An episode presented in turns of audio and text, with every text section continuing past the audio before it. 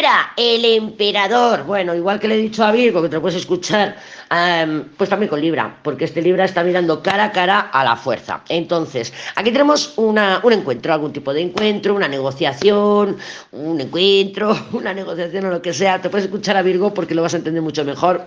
Y así como Virgo, eh, en este caso Libra tiene el emperador. Entonces, yo a Libra le veo que sí. Si tú, estás, si tú eres el chico Libra o estás escuchando al tu Libra, que sepas que Libra tiene más las de ganar que la otra persona. Igual tú eres esa otra persona fuerza.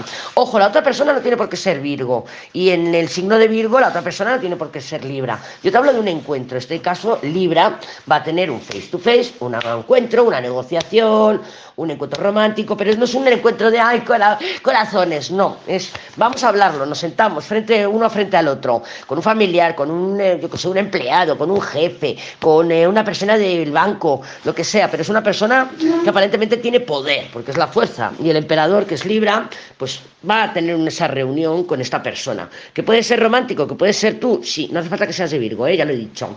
Bueno, eh, yo a Libra lo veo fuerte, a Libra lo veo potente, a Libra lo veo seguro de sí mismo. Sí que es verdad que luego le entrarán las dudas, ¿vale? Pero en el momento de la reunión, del encuentro, de la negociación, sí se le ve que quiere cumplir lo que diga por el otro lado, la otra persona, que en este caso está representada por la carta de la fuerza, aquí yo la veo muy endeble. Así que así, el ganador por goleada es Libra. Si te escuchas Virgo para entender más, el ganador por goleada sigue siendo el otro, no el Virgo.